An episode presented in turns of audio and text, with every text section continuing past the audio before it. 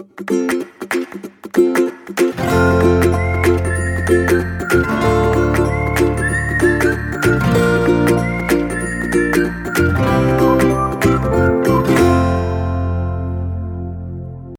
迎收听留学大小事，Linda 的聊天室，我是 Linda。今天我们邀请到我们的老朋友 Monica 来跟我们分享一下，呃，有关于这个英语教学这条路，好、他走到今天的一些点点滴滴的一个心得分享。好、那先请 Monica 来跟我们的听众打声招呼。嗨，大家午安，亲爱的学人的老朋友、新朋友，我是 Monica。今天呢，很高兴呢，有机跟机会跟 Linda 对谈，来分享一下有关英语教学这个领域的一些 OK 留学的经验。好，谢谢哈。嗯，我跟 Monica 是在两千零二年认识的，因为她是两千零三年出国哈。我们两个人都有相同的背景，我们都是念英文的哈。对。所以呢，当时哦，那个年代哦，她出国那一年刚好是碰到 SARS。好，那你想想看，两千零二年认识到现在二零二二年，我们认识已经二十年了。一转眼间，从一个少女 变成一个学生，然后再变成一个呃妈妈，然后就是结婚生子哈，一直走到现在，就是说人的一生。把一件事做得很好，做得这么的久，是这么的不容易哈。那我们今天就来分享一下，就是说，我记得以前那个年代啊，很多外文系的出路就是去念 TESOL 或者是念 TESOL，好，都有人说。嗯，那我想请问一下，你当时是念东海外文系毕业吗？好，而且好像应该是应届毕业就出发是吗？对。好，那能不能跟我们讲一下，就是为什么你也跟多数的人一样，外文系毕业之后就是去念英语教学？好，其实我一直对英文有很大的兴趣啊，当然有其他因素啊，例如我数学不好嘛，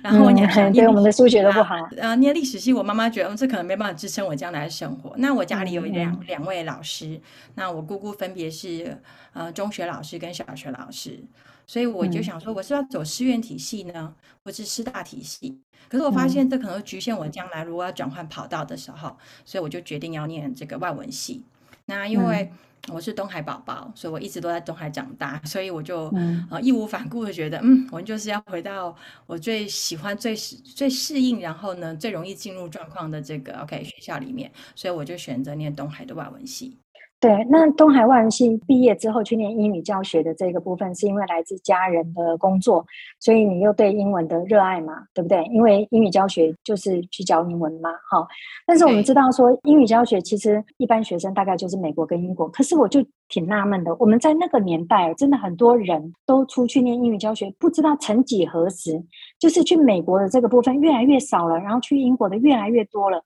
但是去英国越来越多，我们就更好奇了。既然是外文系毕业了，那我干嘛要找顾问呢？我就自己办一办就好了，而且挺简单的。所以我们那时候结的这个缘分哈，走到今天哦，那我们就在想一个很好奇的，就是说，因为英语教学。我们以美国来讲，它在两个领域里面，一个是在英文系下面，所以对外文系的学生来念是 OK。比如说，我们去念 linguistics 语言学这个部分是没有问题的。但是有一些学校是教育学院，比如说你念的是 University of Pennsylvania，或者是我们知道 NYU 或者是 Columbia，它其实基本上都是教育学院下面的英语教学。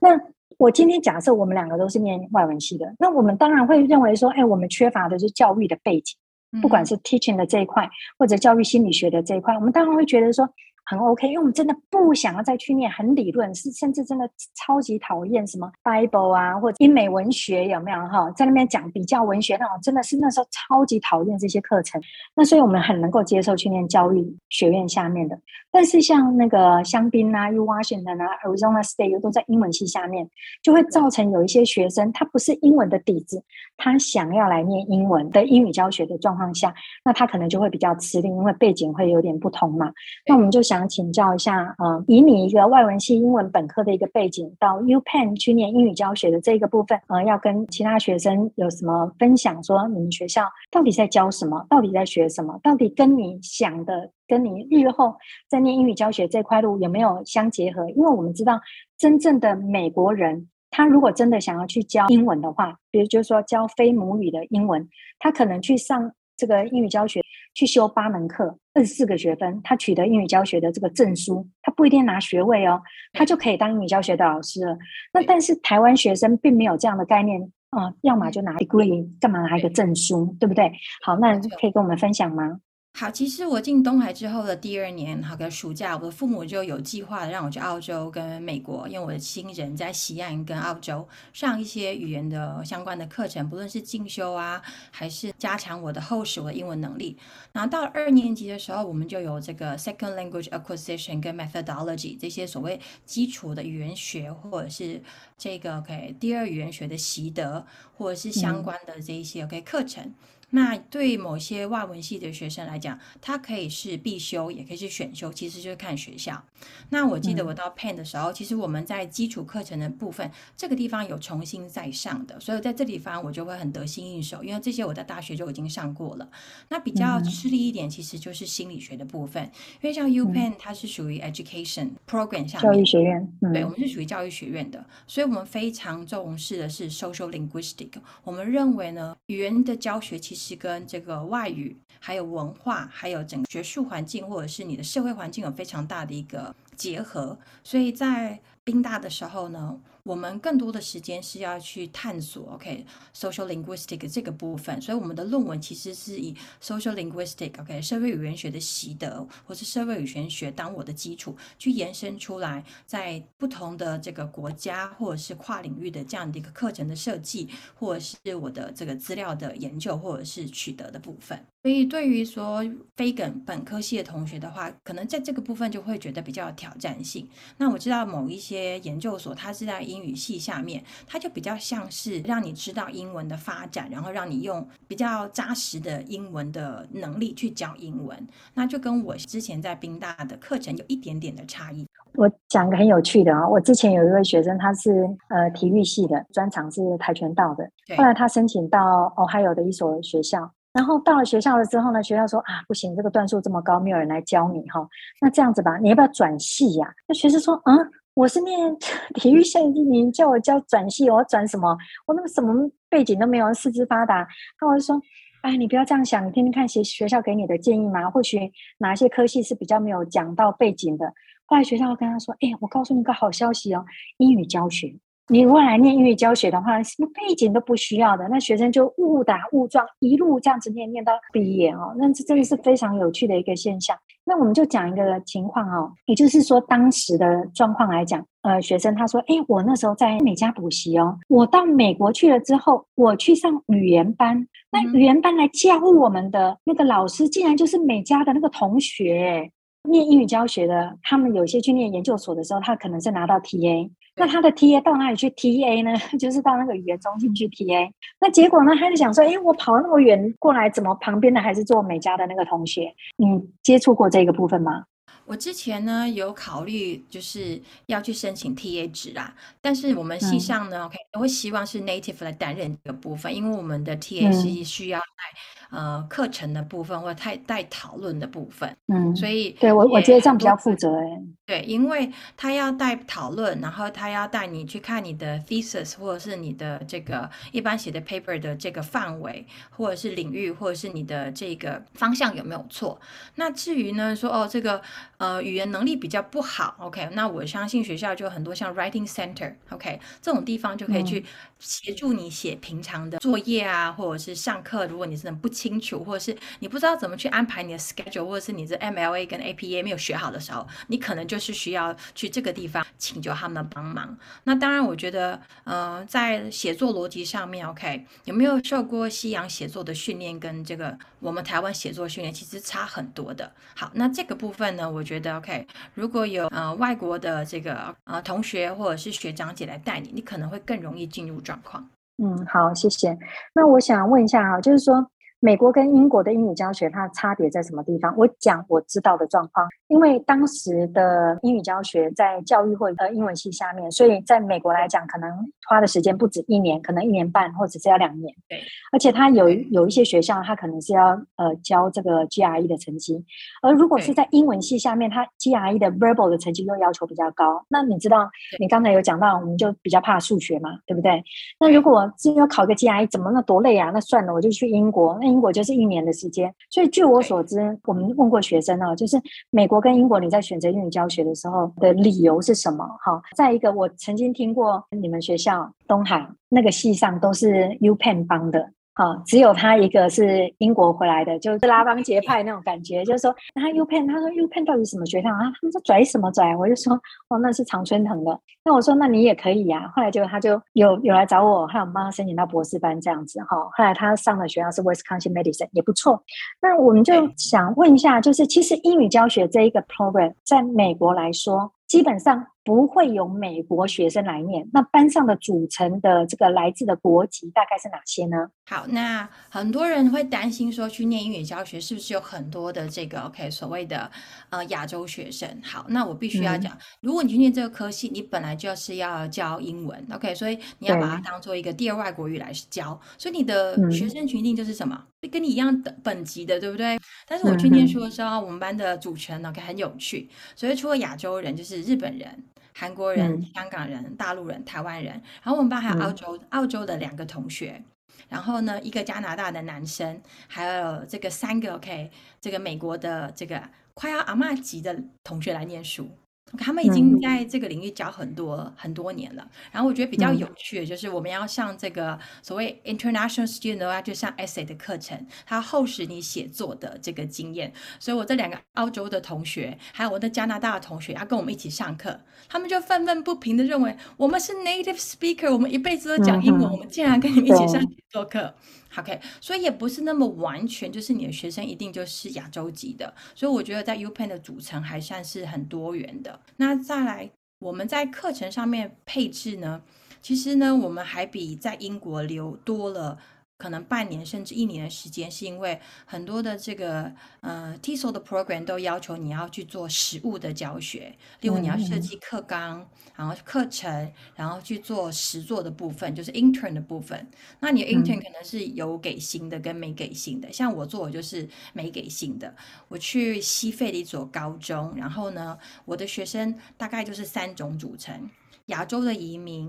然后呢，这个非洲的难民，或者是呢西班牙裔，大概就这三种，所以他们的英文其实都非常不好。那除了这个 mainstream 的课程之外，他们就要拉出来上这个 shelter program。那我就要设计去符合他们，嗯、然后可以去衔接主课程的英文课。嗯，所以就是你说你去西费的这个部分是学校帮你找的，还是你要去丢履历？学校会提供你一些 career service，或者是学校的呃助教那边都会给你相关的资料，但是你要自己去丢履历，自己去跟学校讨论你什么时候可以来上课。那他会请你写一个简历，然后看看你有没有经验，还有你设计的课程是不是可以符合他们的需求。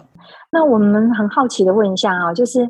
在台湾哈，我们听到那个 podcast 一打开教育类的。哇，满满的英呃雅思、托福、Duolingo，或者是英语、法语、日语，都是一堆的语言学习，德语之类的。我说他资源这么多，那么丰富，那还好你今天是在学校里面教，或者是你自己有教课。那如果今天在补教业来讲，他的他没有供需的这个失衡的问题吗？还是说僧多粥少的问题没有吗？我觉得现在他越多越多的老师回来，很难进到大学里面。第一个是大学、嗯、学位吗？对学位，他今天几乎就是你要 PhD，他才要应聘，嗯、或者是他就是需要外国的老师回来，嗯、因为他们现在鼓励很多学校都希望是什么用英文授课。对对对，对。那再来就是现在要推所谓的呃用英文来授课，在所有的教学环境，不管从大学、小学、幼稚园，那就是要问出国念书回来的同学，你自己的设定目标在哪里呢？你就是想往高处去担任教职呢，还是你愿意投入这个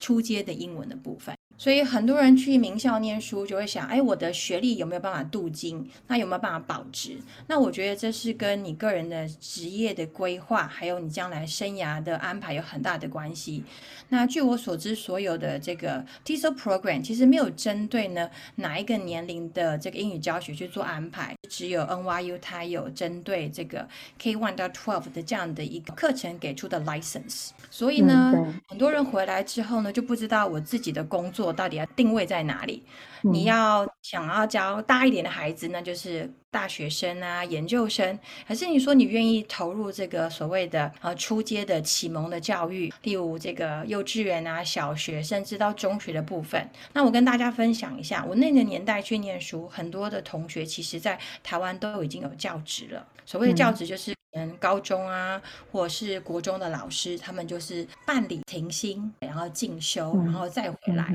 那我也遇到几个同学，他是不同的领域哦，他是不同的领域，嗯、他是国文老师哦，他已经可以预见未来就是双语化，所以他就来上英语教学。嗯、他比较特别，但是因为他的经验非常丰富，那当然他的考试的成绩也非常的优异。那他自己也有在做这个，就是在学校，他不是他的主教，虽然是国文，但是他有在学校教导一些呃英文的课程，所以这也是启发他说想要再来念英语教学的一个原因。我有一位学生，好像是念土地管理系，结果呢，他就说他想要去念英语教学，我就问他说为什么？他说因为这个领域没有背景可以啊。我说那你将来想要回来要做什么？他说去教英文啊，开一个补习班，我也不跟什么长颈鹿或者是何家人，我自己开。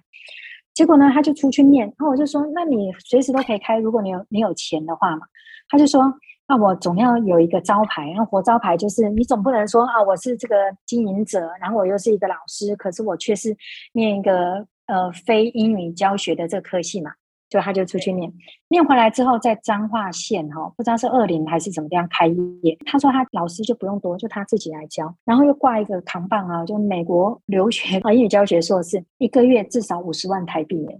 这个真的就是我没有想到的地方。对呀、啊，哎，所以你去看这种教非英语系国家的学生，所以有一些学校啊，你知道现在在美国，尤其加州有很多，他专门就是跟。大陆的学校合作，我们开一个叫做 Accelerated Program，就是二十个人我就招一班，全台湾班、全大陆班、全什么班，就是这样子。那你今天缺乏这个 degree，OK 啊，我们可以给你吗？所以我记得你那时候跟我讲说，嗯、要超过十万不难啊，就是各个学校要很勤奋的要跑了，好，但是因为你现在也两个孩子的妈妈了嘛，对不对？好，所以应该没有那么多的力气可以跑了哈。那我们想最后请问，对未来想念 TISO 的学弟妹有什么衷心的建议吗？TESOL 这条路是非常值得走的哈，因为你知道接下来政府想要做双语教学的部分，所以我们非常需要一些有实力而且呢有有热忱的这个英文老师。那在这里呢，我也是要鼓励各位这个学弟妹，英语教学这条路上面呢，不只是有教学，当然也要展现你的热忱。另外一个是你如何带领同学对英文的喜好，那你可能要找到自己特殊的教法，或者是自己特殊或者是擅长的部分。那另外呢，还要厚植自己的能力，然后例如时事啊，或者是流行啊，媒体的东西你都要擅长能操作，因为你也知道现在学生的资源非常的多。那如何吸引学生的兴趣？那很重要，就是老师你可以展现什么样的能力给他们啊，或者是带领他们去探索什么样的领域。嗯、那有些老师非常擅长在网络上的语言，或者是这个阅读的部分。那某些老师对于口说、绘画、发音非常擅长，所以你要先去定位自己。在英语教学，你能投入的部分，你能强化的部分，那甚至呢变成你招牌的部分，这样子我相信呢，你将来有一天也会变成一个怎么样，可月入很多的名师了。所以在这里先祝福大家。嗯、好好，但是我要最后结尾想一下，因为现在少子化的关系哈，那还有就是要把这一个工作做得好，做得持久，真的就是一个热情，一个热忱哈。好，今天非常谢谢莫妮卡跟我们的分享。今天很高兴学员邀请我来跟大家分享，谢谢大家，谢谢哈。好，以上呢是今天的内容哈。对于留学的相关议题，希望能有不同的思维。如果您喜欢我们的节目，欢迎订阅并分享。那我是 Linda，非常谢谢您的收听，我们再会。